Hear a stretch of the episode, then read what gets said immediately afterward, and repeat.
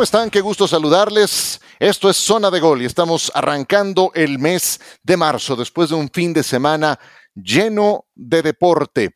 Soy Ciro Procuna y me da mucho gusto darles la bienvenida a este podcast, en el que normalmente hablamos de fútbol y de fútbol americano, pero cuando hay temas de la importancia de una pelea de box como la que tuvimos este fin de semana, eh, que todo mundo vio de Saúl El Canelo Álvarez, pues eh, por supuesto que estamos abiertos a, platicar de esos otros temas.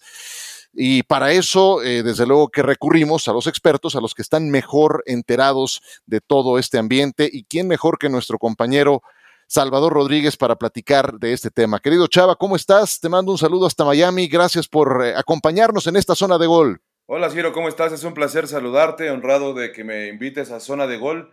Estuvimos en la zona de gol, ahí en la casa de los Miami Dolphins, por un ratito. Ahí, este, la verdad es que está impresionante el estadio. Me había tocado ir ahí para, para, un equipo de, para un juego de Bills en contra de Miami. Este, Caliente, caliente el estadio. Pero ahora fuimos para, para boxeo. Fue una pelea, una defensa de Canelo Álvarez. Ultra favorito, no sucedió nada extraordinario a lo que esperábamos. Una victoria tranquila para el peleador mexicano que así comenzó su 2021 entre críticas y un poco más.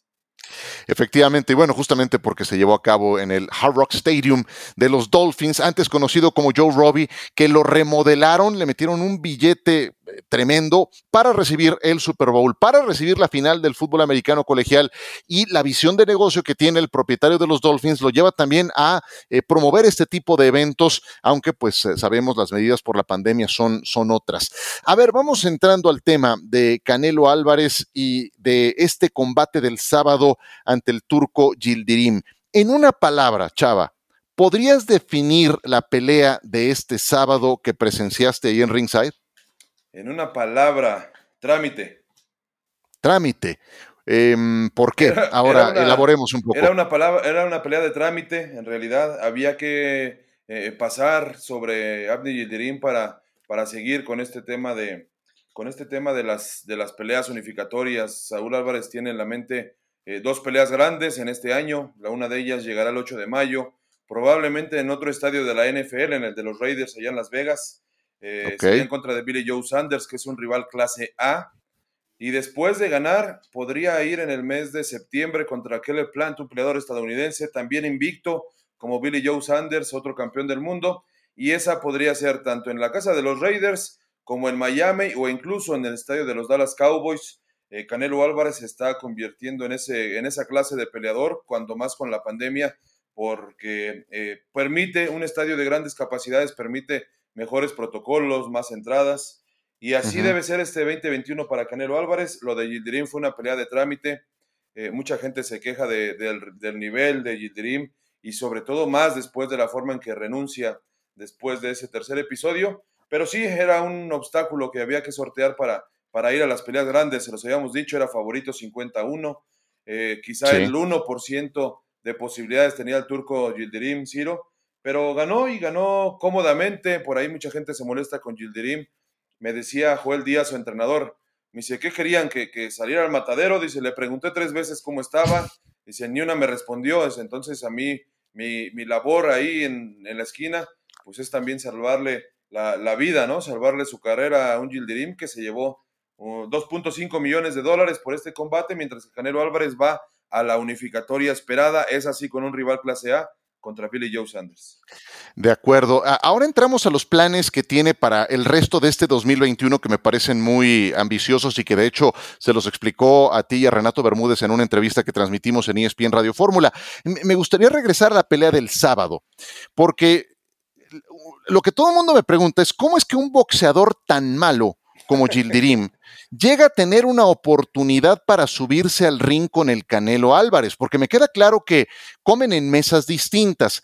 Entiendo todo este tema de que es el rival mandatorio, es el obligatorio para efectos de no perder su título, pero según supe, Chava, era el aspirante número uno del Consejo Mundial de Boxeo, que estamos de acuerdo es el organismo más serio de todos estos. ¿Cómo llega a estar este peleador con una oportunidad para subirse al ring siquiera con el Canelo Álvarez? Mira, la realidad es que tenía dos años, dos años tenía eh, Abney Yildirim como retador obligatorio. A veces la historia es un poco larga, pero vale la, vale la pena contarla.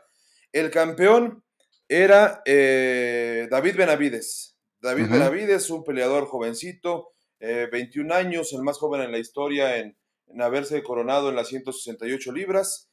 Pero David Benavides, después de su segunda pelea en contra de Ronald Gabriel, da positivo por cocaína. En un examen antidopaje, da positivo y evidentemente pierde el campeonato, que es uno de los, de los errores que ha tenido eh, eh, en su juventud este Benavides. Pierde el campeonato. ¿Y quiénes eran los primeros clasificados? El número uno era Anthony Dirrell, un peleador estadounidense decente, y el segundo clasificado era Abni Yildirim, Abni Yildirim, que era un turco que de alguna forma se había mantenido eh, con algunos triunfos no importantes, pero se había mantenido victorioso después de haber perdido en contra de, Chris Eubank cuando participó en la, en la Serie Mundial de Boxeo o World Boxing Super Series. Eh, se da la pelea, se da esta pelea. Eh, Dirrell toma, toma la ventaja del inicio, se corta en el séptimo episodio y yo creo que a partir del sexto, séptimo, octavo, noveno y décimo, que es hasta cuando termina la pelea, eh, Gildirim estaba haciendo un gran trabajo y de hecho eh, mucha gente pensaba que podía llegar el knockout a su favor. Sin embargo, en ese momento el, médico de ring decide parar la pelea. Eh, no puede continuar ahí Anthony Dirrell y se van a los puntos. Por regla, si hay un cabezazo accidental después de cuatro rounds, te vas a los puntos hasta el momento en que haya acabado la pelea. Ahí gana entonces Anthony Dirrell, pero por el gran momento que estaba pasando Gildirim, como queda un, queda un sabor de boca medio, medio amargo, y evidentemente mete la, la protesta al Consejo Mundial de Boxeo y le mantienen ellos como retador obligatorio. Después de que le mantienen como retador obligatorio, le dice Anthony Dirrell, ¿sabes qué? Ahí te va un, un step aside, una cuota, unos miles de dólares, porque yo ya tengo la pelea con David Benavides. Pelea entonces Dirrell con Benavides de nueva cuenta, una vez que cumplió Benavides su suspensión. Se queda a un lado Yildirim esperando la oportunidad con la esperanza de que el ganador vaya entonces con él. Después, Yildirim tiene un contratiempo también por un tema de, de unos exámenes antidopaje que le perjudicaron y después no se puede hacer esa pelea en contra de David Benavides. Entonces Benavides, con el tiempo, dice, bueno, pues yo tengo que pelear y voy con una pelea opcional en contra de Alexis Angulo gana la pelea y se supone que entonces iba a ir, eh, ahora sí, Benavides en contra de Gildirim. El tema fue que Benavides no dio el peso, se pasó dos libras de la categoría y el título queda vacante. El Consejo Mundial de Boxeo entonces ordena que Canelo Álvarez vaya en contra de Abni Gildirim y Canelo le dice al CMB, oye, pero yo tengo una mejor pelea, o sea, yo quiero, yo voy a enfrentar a Callum Smith, que es el mejor clasificado de, de la categoría, es el peleador número uno, considerado mundialmente como el número uno. ¿Por qué no me das la oportunidad de disputar ante él el título vacante del Consejo Mundial de Boxeo? Le damos otro step aside, otro dinero a Gildirim para, con la esperanza de que el ganador, bueno, pues finalmente lo enfrente. Y eso fue lo que sucedió. El Consejo Mundial de Boxeo le da a Canelo y a Smith la, la posibilidad de disputar el título vacante con la necesidad de que en un plazo no mayor a 90 días se enfrentaran a Gildirim, lo cual sucedió. Te, pregunto, Chava, ¿le abona en algo, más allá de lo económico al Canelo, una pelea como la del sábado? Y te lo pregunto porque tú sabes eh, cuáles han sido los, pues no los rumores, pero sí de todo lo que se ha comentado en alguna otra etapa del Canelo Álvarez. A mí en lo personal me ha eh, despejado toda duda y, sé de su calidad como peleador, pero eh, ¿le abona en algo más allá de lo económico una pelea como la que vimos el sábado? Tres rounds tan disparejos. Sí, eh, tres rounds disparejos, eh, le dejan lo económico, sí, le dejan lo estadístico, sí, porque al final del día tú sabes que, que un boxeador cuando se retira su, su récord habla mucho de lo que sucedió, su número de defensas y cosas por el estilo. Deportivamente, en cuanto al legado de Canelo Álvarez, creo que no, le deja muy poco. Eh, sabíamos desde antes que, que no iba a dejarle mucho más, no iba a representar un reto mayor en la carrera de Saúl Álvarez, lo cual sí era, por ejemplo, Callum Smith en diciembre, en diciembre pasado, lo cual sí fue, por ejemplo, Gennady Golovkin, lo cual sí fue Miguel Cotto en su momento. Eh, ha tenido buenos rivales, Daniel Jacobs, para mí también Sergei Kovalev representó algo importante, pero Abne Yildirim creo quedaba fuera de esa burbuja y era simplemente un trámite que hay que pasar para, para ir a, a las otras cosas. Para mí este 2021 es un tema estadístico y delegado para Canelo Álvarez. Lo estadístico ya comenzó, lo delegado va a comenzar apenas en mayo, en mayo próximo cuando intente sumar otros títulos a su, a su carrera. Ese compromiso de mayo es eh, mucho más serio, el del 8 de mayo, ¿cierto? No, mucho más serio. De hecho, en la, en la mañana tuve una, un Zoom con Caleb Plant y me dice, bueno, eh, dice, lo único que, hay que reconocerle a Canelo fue que ante Abney y el Dream no, no tuvo ningún contratiempo. Dice, mucha gente le ponen, le ponen rivales a modo o rivales que de, poco peligro, dice, termina siendo peor para ellos. Entonces, en ese aspecto le reconocemos a Canelo, pero la pelea de verdad va a ser en contra de Billy Joe Sanders y conmigo. Eh, Billy Joe Sanders decía que el único peleador en este momento que tiene eh, las habilidades, el paquete completo para vencer a Canelo Álvarez es él. Caleb Plan me asegura que no es Billy Joe Sanders, sino que es, sino que es él quien tiene la posibilidad de endilgarle una nueva derrota al peleador mexicano. Yo creo que son peleas 50-50, 60-40 a favor de Saúl Álvarez, eh, es cierto, más, más competitivas. Y por ejemplo, una línea de apuestas que estaba 51 a favor de Canelo Álvarez ante Gildirim, Ahora abre, por ejemplo, 5 a 1 para, para, enfrentar a Billy Joe Sanders, que sigue siendo un margen eh, alto, pero no, no tan exagerado. Billy Joe Sanders, 31 años de edad, marca invicta, 31 combates con 14 knockouts. Es el próximo rival para el 8 de mayo. Nos acompaña en esta zona de gol Chava Rodríguez, especialista en boxeo de ESPN Knockout. El plan del Canelo para este 2021, eh, entiendo, ya peleó una vez va por otra para el 8 de mayo, luego mediados de septiembre y fin de año. ¿Se mantiene intacto? ¿Qué tan complicado es pelear tan seguido a este nivel, Chava? Yo creo que le vino, eh, bueno, le preguntaba justamente eso a Saúl. Eh, yo le decía, bueno, pero no te dan ganas de, desaburrirte un poco del, boxeo, ¿no? Después de pelear el 19 de diciembre y dos meses después estar de vuelta para enfrentar a Abner y y dice, ¿sabes qué? Eh, en ese aspecto me ha ayudado mucho el golf Dice, antes era boxeo, boxeo, boxeo, boxeo y no había más que, que, boxeo. Dice, ahora el golf me distrae, me distrae mucho, es un hobby que estoy disfrutando mucho, que me hace concentrarme, que me hace retarme eh, en cada momento, pero cuando regreso, regreso con toda la pasión al boxeo, con mucha hambre y no pierdo el eje de que al final del día los guantes y los puños son los que me están dando todo ese tema, ese de éxito económico que he logrado y deportivo. Dice, así que me sentí muy bien. Dice, la verdad no, no batallé nada para dar el peso, estuve, eh, descansé tres días y después regresé al gimnasio. Y ahora me decía que iba a descansar una semana y regresa rápido al gimnasio porque sabe de la calidad de un Billy Joe Sanders que es mucho más peligroso que, que, que Abney Gildirim.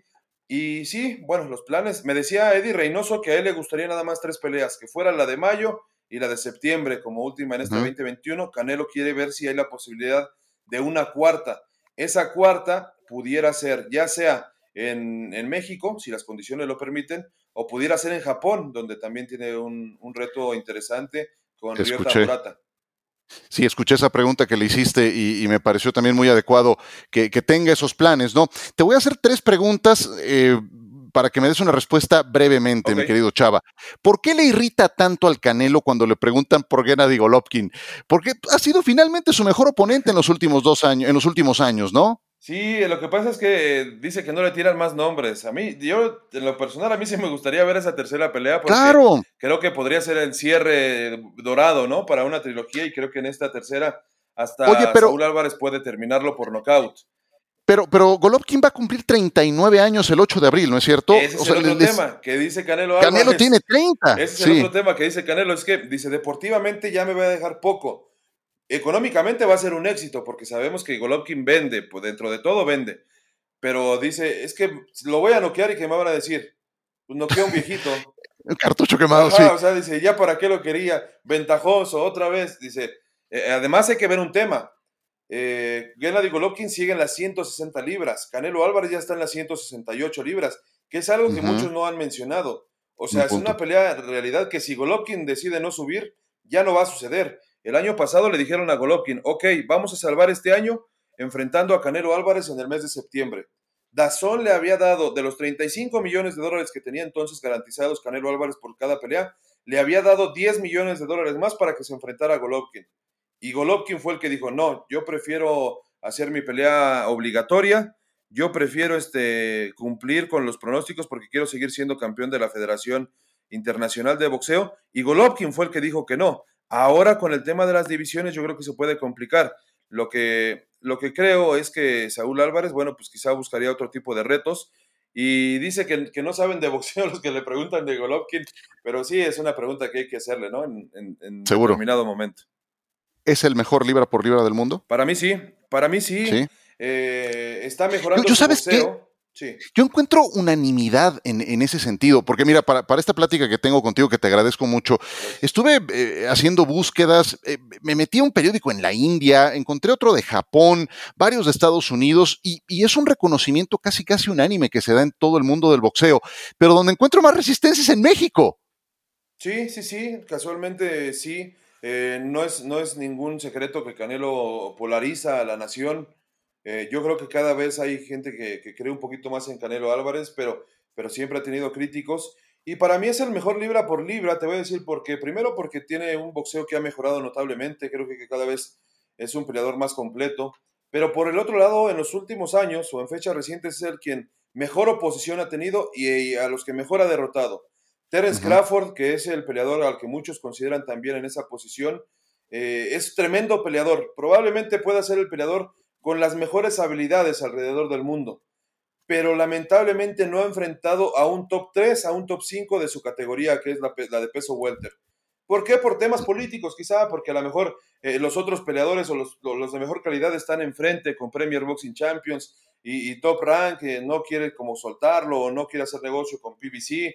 Eh, eso lo ha complicado. Para mí es tremendo peleador, pero hay que demostrarlo entonces contra los mejores y desafortunadamente Terence Crawford no se le ha dado. Ha enfrentado a rivales que no están en el top 3 de la categoría y eso para mí eh, resta méritos. Otros dicen Naoya Inoue. Naoya Inoue es tremendo peleador, tremendo peleador, pero para mí le hacen falta uno o dos triunfos quizá ante rivales clase A, como el que tuvo con Onito de hace, hace algunos meses, que le permitan precisamente colocarse ahí, que, sea un, eh, un número uno indiscutible.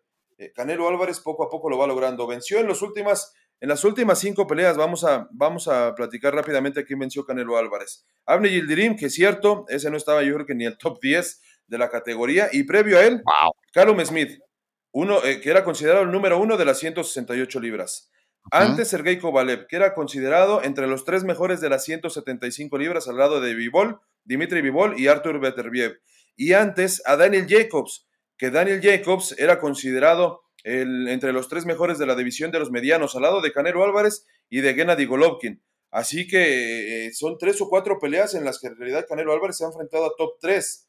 Poniendo de lado a Yildirim, es cierto, sabemos, para mí no eran ni top 10 ni top ten, eh, Amni Yildirim, los otros tres sí habían sido top 3, entonces no solamente hay que ser buenos, sino hay que demostrarlo contra los mejores. Por supuesto. La última y nos vamos. Este está muy fácil, chava. A ver. Dinos algo que no sepamos de Saúl el Canelo Álvarez. Ese está muy fácil. Creo que es la más difícil de todas. Yo sé, por eso. Eh, como que su vida es muy pública, pero, pero sí creo que, digo, más allá de lo del golf, que, sé que, lo ha relajado mucho, él vive en San Diego, em, pero, pero sí me da gusto que, que sea más em, reservado que en otras etapas de su carrera, cuando casi que era un producto de la televisión, hoy, hoy, sigue, hoy sigue siéndolo, pero, pero bajo otra perspectiva para los combates, no, no como antes, eh, pero algo que no sepamos de Saúl Álvarez. Fíjate, una historia que quizá no todo el mundo tuvo oportunidad de, ver eh, por una entrevista que tuvimos con Saúl. Eh, dos cosas, yo le, yo le felicitaba o le reconocía por el hecho de haberle pagado un trasplante, pulmonar a un, a un, niño mexicano hace unos, unas semanas. Y me decía, no, y también pagué una operación de médula a otra chica y también he pagado infinidad de cosas, dice, pero no lo, no lo publico porque pues, no hay necesidad de hacerlo, ¿no? Lo de Atolini, el niño David Atolini lo publiqué porque él me lo pidió y porque pues, de alguna forma en mí nació motivar a todos que podemos donar, ¿no? No hay que esperar siempre que nos den todas las cosas, ¿no? Si nos organizamos podemos ayudar. Creo que esa parte ha sido genial. Desde, desde hace unos 8 o 10 años, recuerdo, no sé si recuerdas algún temblor que afectó muy fuerte Guerrero hace muchos años, quizá 10 años. Sí, sí, eh, sí. Recuerdo que Saúl Álvarez regaló 10 casas y él fue y cargó bultos de cemento. O sea, que no es nuevo ni, ni es nada querer presentar una imagen que no represente a Canelo. En ese aspecto, eh, sí lo representa. Y del otro lado, le decía, ah, y vi que también que subiste una foto con un Ferrari precioso y tuvimos oportunidad de platicar, ¿lo recuerdas? Sí, cómo no. Me decía, sí, sí. yo estaba en una, en una casa, en un cuartito de 20 metros, 4 por 5, estaba mi cama y un baño. Dice, y yo me distraía mucho o pasaba mucho tiempo mirando hacia la esquina del cuartito, soñando un día con tener una casa y un Ferrari. Dice, a eso me aferré yo siempre. A eso me aferré yo siempre. Yo quería un Ferrari y una casa. Dice, por fortuna no solo tengo el Ferrari ni una casa, sino tengo mucho más. Pero creo que desde muy joven fue, fue alguien que se, que se colocó ahí como, como metas muy altas, para muchos imposibles, para muchos no, no, no había pues para, para lograrlas y se encontró, se encontró con el éxito, con la disciplina y bueno, pues ahí hacia allá van logrando Canelo Álvarez todo eso. Creo que ese, eso es lo que... ese aspecto de, de la mentalidad, de los sueños, eh, siempre lo ha, le ha permitido estar ahí en lo alto. Eh, a veces esa mentalidad también lo hace engancharse, ¿no? Con, con muchas polémicas. Este, sí, pero por el, sí es de mecha corta, ¿eh? Ajá, pero por el es de mecha corta. eh, esa, esa misma mentalidad es la que, no sé cuánto pueda tener, con 200 millones de dólares en el banco, esa misma mentalidad es lo que lo hace pararse todavía temprano y de quedarse sin comer uno o dos días o comer poquitito y dejar de tomar agua. Entonces, eh, ¿ha invertido es- bien su dinero? ¿Ha invertido bien su dinero? Sé que tiene muchas propiedades, sé que va, Sí. tiene un proyecto de golf eh, grande, que se viene grande, tiene una tarjeta bancaria este, con su nombre, tiene la Ok. aplicación esta de ICANN, que es donde también promueve ejercicio, este, y dice que no le gusta la fundación porque, porque dice que muchos lo hacen para evadir impuestos y él no quiere nada más ser por eso, ¿no? Él quiere ayudar por, Claro. por, por ayudar. Y este, dice que tiene muchas propiedades, este, eso, y me imagino que pues, los lujos que se da el yate, todos los carros y eso, pues, este, Sí. cuestan, cuestan, digo, y hay que mantenerlos. tú- tú- tú conocerás eh, más historias que yo de, boxeadores que, que, pues eh, no invirtieron bien su dinero y después se las ven negras cuando se enfrentan al retiro. Esperemos que no sea el caso de Saúl Álvarez, que a mí me da siempre la mejor impresión, siempre disciplinado, lejos de escándalos, más allá de esos en los que de repente se engancha, pero también muy moderadamente. eh, desde luego, yo lo que opino del Canelo no tiene nada que ver con este fin de semana, sino por lo que he visto a lo largo de su carrera y tiene toda mi admiración por su disciplina, por cómo se presenta siempre para cada uno de sus combates y eso tengo que reconocérselo, aun cuando haya enfrentado a un rival tan malo como el del sábado. Chava, pues te dije que iban a ser 15 minutos, ya nos colgamos un poco, pero eh, es una estupenda plática, de verdad te agradezco mucho que, nos hayas acompañado en este podcast eh, y te felicito por tu trabajo toda la semana pasada y cada vez que hay una pelea de este calibre. Eh, gracias por tu tiempo, querido Chava. ¿Dónde te puede seguir la gente? Eh, arroba Chava ESPN en Instagram, en Twitter y en Facebook, Salvador Rodríguez ESPN. Ahí estamos y, que, no se, que no se equivoque la gente, no, no tratamos de venderle espejitos con Canelo Álvarez. Le dijimos en la semana que Yildirim no era un peleador clase A eh, para, para tratar de destronarlo. Él cumplió con, con el tema de la victoria. Las peleas importantes vienen en mayo y en septiembre. Vamos a ver cómo le va a Saúl Álvarez, que sí es un peleador que polariza. No sé si, si no lo siente el mexicano o, o lo quieran ver cortado o lo quieran ver este, en la lona y luego levantarse. Eh, a lo mejor le quieren adherir un poco más de drama, pero, pero quizá por los próximos dos años o un año más, yo creo que no lo vamos a ver, está atravesando por su mejor momento. Muchas gracias, Claro. Ciro, de verdad me, siento honrado de compartir contigo y muchas El gusto gracias, es mío. estamos a la orden. El gusto es mío, Chava. Muchas gracias. Gran aficionado a los Bills de Búfalo. Sí, ¿eh? Caray. Lo aguantaste en serio. No, Más de no. 20 años de, de- de vacas flacas, pero tienen un excelente futuro y un excelente presente también. ¿eh? Entonces ya vendrán buenos momentos, Chava. Ojalá, ojalá, te deseo lo mejor, mi estimado Ciro, y espero ahí los, los pronósticos para los Bills. Un abrazo. Muchas gracias. Chava Rodríguez en Zona de Gol. Nosotros continuamos en un instante.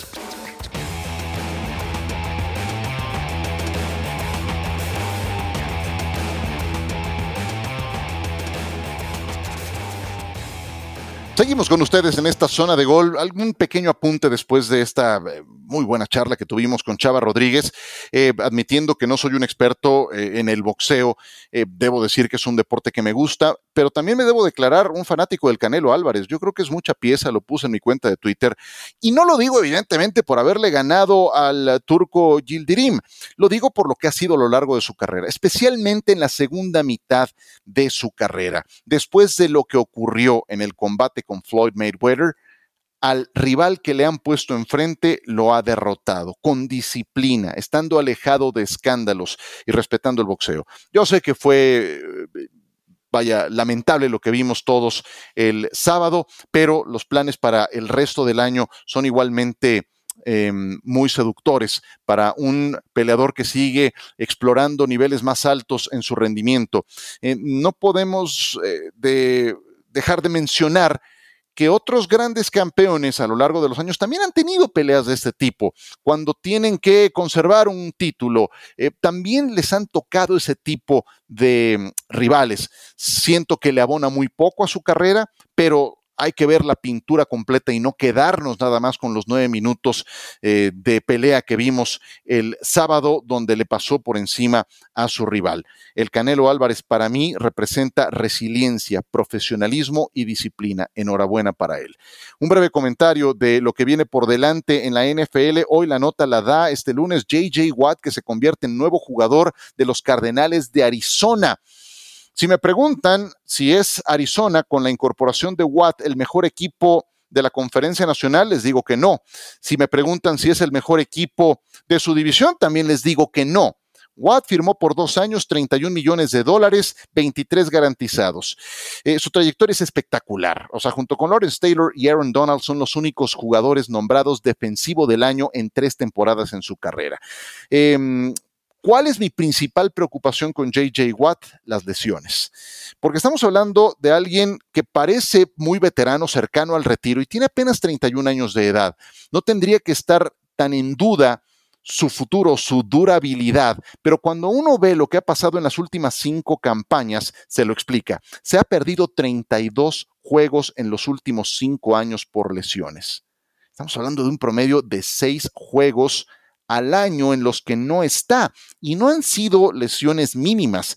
Se lesionó los músculos pectorales, un desgarre muy, muy doloroso, una fractura en la tibia, disco herniado en la columna vertebral, trae una protección en el, en el antebrazo, en fin, no han sido lesiones sencillas las que ha enfrentado JJ Watt. Por eso da la impresión de que es más veterano que los 31 años de edad que tiene.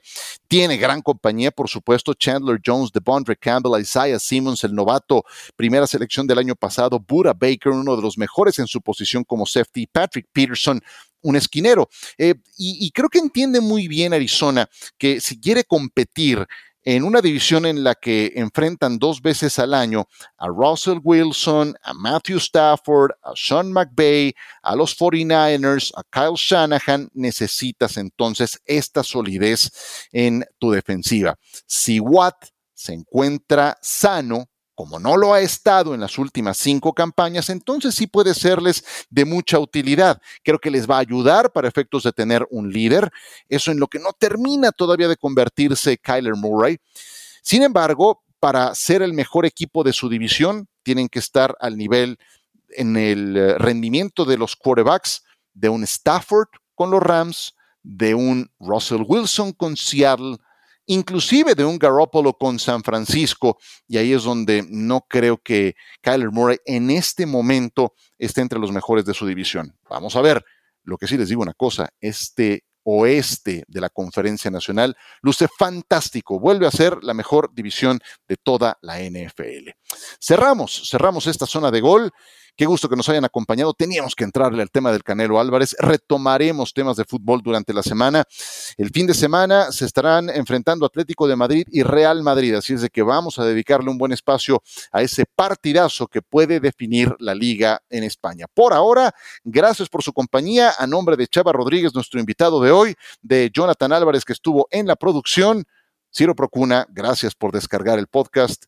Que la pasen muy bien.